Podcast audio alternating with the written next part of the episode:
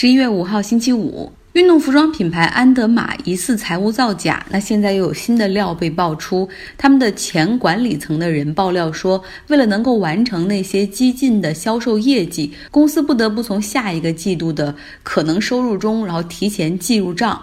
进入到这个季度，做法就是他们会让渠道商提前拿货，大部分的时候就是安德玛会直接把产品提前从工厂发给渠道方，然后呢，将所有准备接货的门店、打折店、工厂店尚未发生的销售，然后把这些所谓的。即将发生的销售数据提前计入到他们的账中，也不管这些东西最终能不能够卖得出去。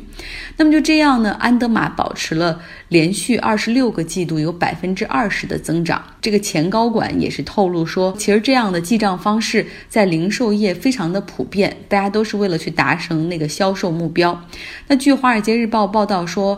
呃，安德玛的 CEO Kevin Plank，他也知道这种季度间腾挪财务的存在，而且他默许了。但是这样的销售增长奇迹在2017年的时候实在维持不下去了，所以在那个时候开始，这安德玛的股价到现在下跌了百分之二十三。大家还记得 Jeffrey Epstein 吗？就是那个纽约的金融大亨，性侵了数十位未成年女性，在狱中畏罪自杀的那个。管理他资产的那个公司现在正在寻求法庭的同意，来成立一个对受害者的补偿基金。Epstein 大概有五点七七亿美元的遗产，当然中间可能还需要刨除一些律师费、债务，还有税务上的一些钱。那最终会有多少钱成立补偿基金？目前也是一个未知数。这个补偿基金会请来肯尼斯·范伯格来担任顾问。美国历史上几个很大的公共事件，最终都是由范伯格来担任补偿基金委员会的主席，来帮助受害者避免长期打官司，从而能够尽快直接的获得补偿。他所参与过的补偿分配包括九幺幺事件，当时美国政府成立了一个七十亿美元的补偿基金，那怎么把它分配给遇难者家属？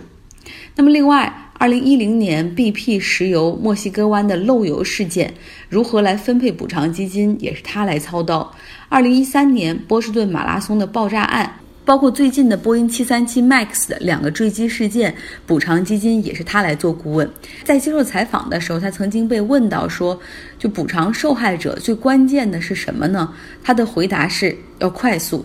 如果不能够让钱迅速到达受害者家属的手里的话，那么说一千道一万都没有任何意义。举个例子吧，这个九幺幺的补偿基金是美国国会通过的，而范伯格他是被司法部来任命，他呢为这个项目无偿工作了三十三个月，他制定管理基金的规范，并且制定了。各个方面的计划，大家不要以为其实补偿基金很容易，就是把钱按照人数来一除进行平分，这是不可能的。如果有很多家庭没有办法接受补偿基金的金额的话，他们最终还会选择上诉，那么会导致这个周期变得更长。要拿出的补偿方案至少要让绝大多数的人满意才行。那范伯格他的团队就去调查每一个受害者的收入情况以及家庭的收入情况。估算出每个受害者一生中能赚多少钱，给出初步的赔偿方案。当然，家属会有各种各样的意见和质疑。那么之后举行听证会，像九幺幺的补偿，总共召开了一千六百多场听证会。那么范伯格他亲自主持了中间的九百多场。最终呢，是百分之九十七的家庭获得了七十多亿美元的补偿。那另外还有百分之三他们不满意哈。那但他们在打这个官司的诉讼过程中，为什么会这样呢？因为就是当时美国九幺幺纽约世贸中心被被飞机撞击倒塌之后，其实很多遇难者都是。在金融行业中获得很高报酬的金融交易员、金融行业的高管，所以这些受害者的家人始终认为，不论你给我多少钱，赔偿都太低了。那法院现在会逐个来考虑他们的案件。范伯格有一本书挺好看，给大家推荐一下，叫《What Is Life Worth》。就是生命的价值到底是什么？他会讲九幺幺的这个补偿基金中间到底是如何运作，然后到底怎么样去尽量公平的去分配这笔基金。那大家想知道这本书的名字的话，或者封面，可以来微信公号上看一下。因为有一些朋友是在喜马拉雅或者喜马拉雅同步的。苹果播客里面在收听节目，然后大家也可以找到微信公号，就叫张奥同学。发现喜马拉雅台它会删除一些音频，然后导致在 Apple Podcast 里面也没有办法能够收听。今天，美国的南加州就是洛杉矶北部的一个城市，发生了一个校园枪击案，被袭的是一个中学，有两个学生遇难，三个人受伤。嫌疑人是一个十六岁的男性，今天还是这个人的生日。枪击案发生在上午的七点三十八分，也就是在学校上课之前。那么，又一个校园枪击案的发生，让控枪再次成为美国社会的一个讨论焦点。但是大家也知道，美国的右派是如何每一次发生校园枪击案事件，他们的论点就是：既然警察没有办法能够保护你，那么你只有拿起枪来保护自己。比如说，在校园枪击案之后，这些右派的拥护持枪权的，就是说鼓励老师应该持枪，在学校里保护学生。美国总统特朗普的弹劾问询今天又出现了一个小小的转折点。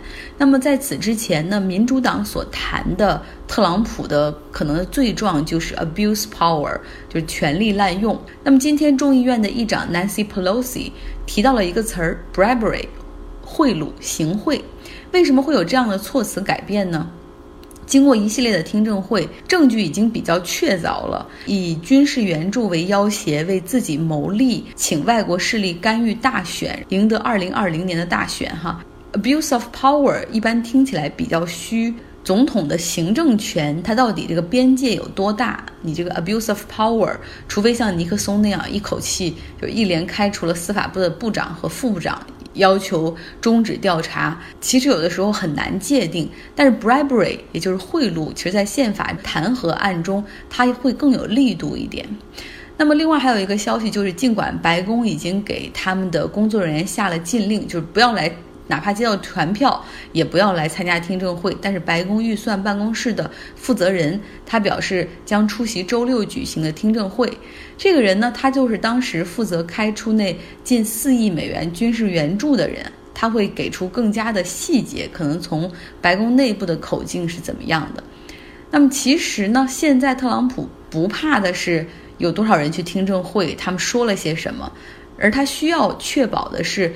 共和党人有足够的参议员继续保持对他的支持，因为根据弹劾程序，就哪怕弹劾一旦启动，但真的想弹劾他下台的话，需要在参议院里面有三分之二的参议员通过才可以。按照现在参议院的议员比例的话，至少需要有十个共和党的参议员倒戈到民主党这边才可以。所以说，特朗普现在需要做的就是继续拉拢共和党的议员，保持好的关系。所以今天中午，他也把一些共和党的参议员请到白宫去共进午餐。那当然了，共和党的这些议员们也是不遗余力的在帮总统。比如说，对对于昨天的听证会，他们也开始了各种各样的辩护。比如说。他们说，总统从被选上的第一天开始，这个民主党就千方百计的要想拉他下台，然后这是否定美国民主。还有这个共和党的议员说，昨天去听证会的那两个证人几乎是民主党千挑细选的，他们都是通过闭门问询的考试，让民主党人绝对满意，然后才能够把他们拉到这种公开听证会上来表演的。他们的。抨击套路就是绝对不会谈听证会一点对于总统不利的内容，就是围着这个这次的弹劾调查一定是一个 partisan political attack，党派之间的政治攻击，然后他们也会更多用特朗普的措辞 witch hunt。明天晚上我会去。看音乐剧《Hamilton》哈密尔顿。那今年初呢，他是开始在旧金山驻店巡演，当时的票价最便宜一张也要二百五十块钱左右。那么现在这演出也到了季末，所以价格逐渐降下来，我的票差不多是七十五美元。这是一个典型的供需关系哈，因为城里的富裕阶层、喜欢音乐剧的阶层看都看过了，而有钱的硅谷的码农们对音乐剧没什么兴趣，也不愿意驱车一两个小时来旧金山看。那还有一些是有娃一族，他们也很难晚上出来看剧。然后像我同事说，如果要看。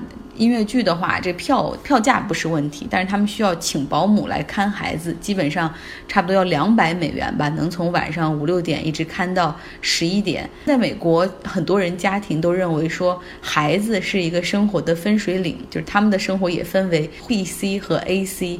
B、C 就是 before child。就是有孩子之前，而 A C 是 after child，然后生活的方式就完全变了。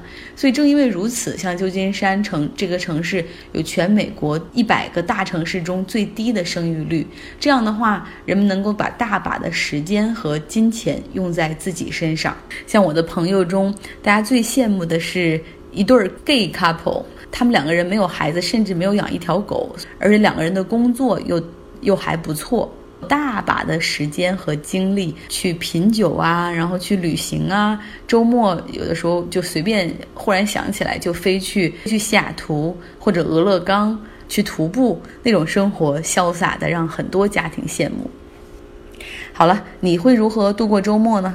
不管怎么样，希望你远离手机，远离电子设备，能够更多的时间 engage with people you love。就是可以更多的和你身边你爱的人来多交流，然后大家一起出去走一走，Enjoy the weekend。